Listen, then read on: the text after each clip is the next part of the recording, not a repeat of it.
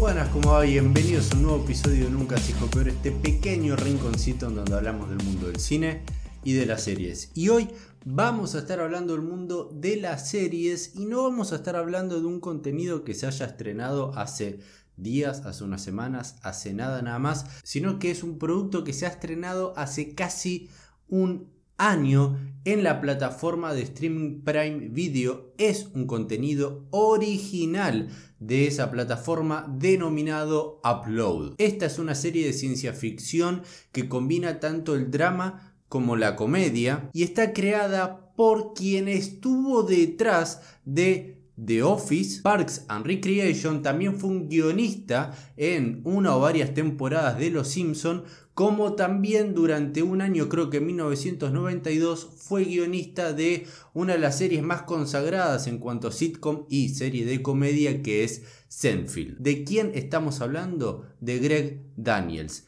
persona que también fue co-creador de la serie original de Netflix que también se estrenó el año pasado con Steve Carrell a la cabeza como protagonista, llamada Space Force, que a mí no me gustó mucho. Muy bien, Upload. Es una serie, como bien dije, que se encuentra alojada en la plataforma Prime Video que se estrenó en mayo del año 2020 y que ya ha sido renovada para una segunda temporada. Esta serie tuvo bastantes críticas positivas, Cuenta por el momento, como bien dije, con una única temporada. Me imagino que durante 2021 se estará estrenando su continuación.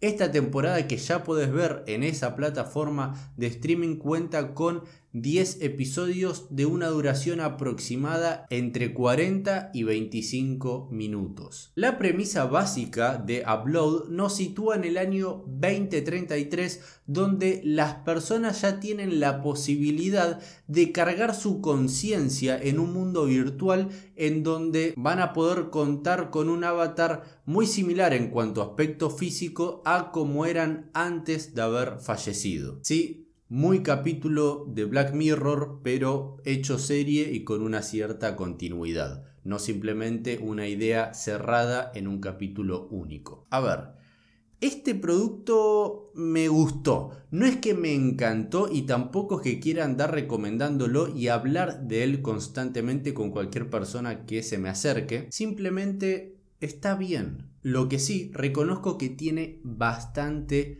potencial, pero también varias cosas para mejorar.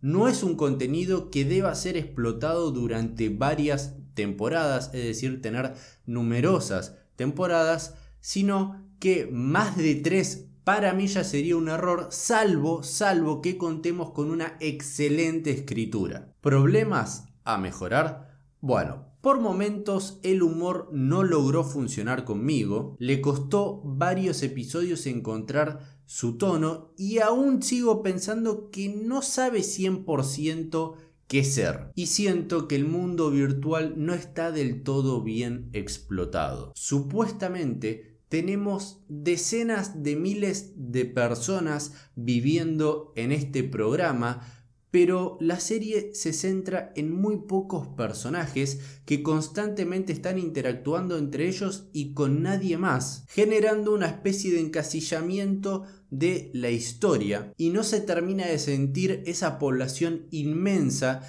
que nos dicen en los primeros capítulos que existe en ese software, a los cuales los trabajadores que vemos en el mundo real deben darle soporte constantemente. La serie se va a estar centrando más que nada en una de estas trabajadoras que deben darle soporte a este programa de realidad virtual, pero lo que podemos ver es que prácticamente durante todas sus horas de trabajo y hasta fuera de trabajo está constantemente vinculada a una persona, a dos o tres o cuatro más, pero no sale de ahí la historia. Sí, a ver, durante los capítulos nos van a estar diciendo de que este soporte que dan los trabajadores del mundo real está distribuido por todo el mundo. Pero supuestamente a la vez esta trabajadora durante sus horas de trabajo cualquier persona que se encuentra alojada en el software y necesite una ayuda, ella debería de estar ahí para solucionar los problemas. Eso no se logra transmitir. Lo que se siente o lo que se ve y lo que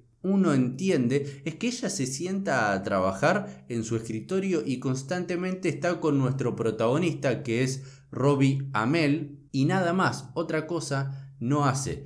Y eso a mí es algo muy personal esta crítica, pero eso a mí no me termina de convencer y genera ese achicamiento del universo cuando es un mundo virtual y se debería de sentir inmenso. Y deberían de estar constantemente involucrando y presentándote nuevos personajes y situaciones que se puedan llegar a dar de manera extravagante, raras y no normales para nosotros, teniendo en cuenta que todo esto se está desarrollando en un 80% en un mundo virtual. Como bien dije, la historia se encasilla en 3-4 personajes y nada más, pero igualmente esta historia que se nos muestra no está nada mal, logra enganchar más que nada en los últimos episodios, dejando esa expectativa, ese cierto interés para una segunda temporada. ¿Y a ustedes ¿Qué les pareció? ¿La vieron? ¿No la vieron? ¿La van a ver? Y si la viste, por favor déjame acá abajo en los comentarios cuál es tu apreciación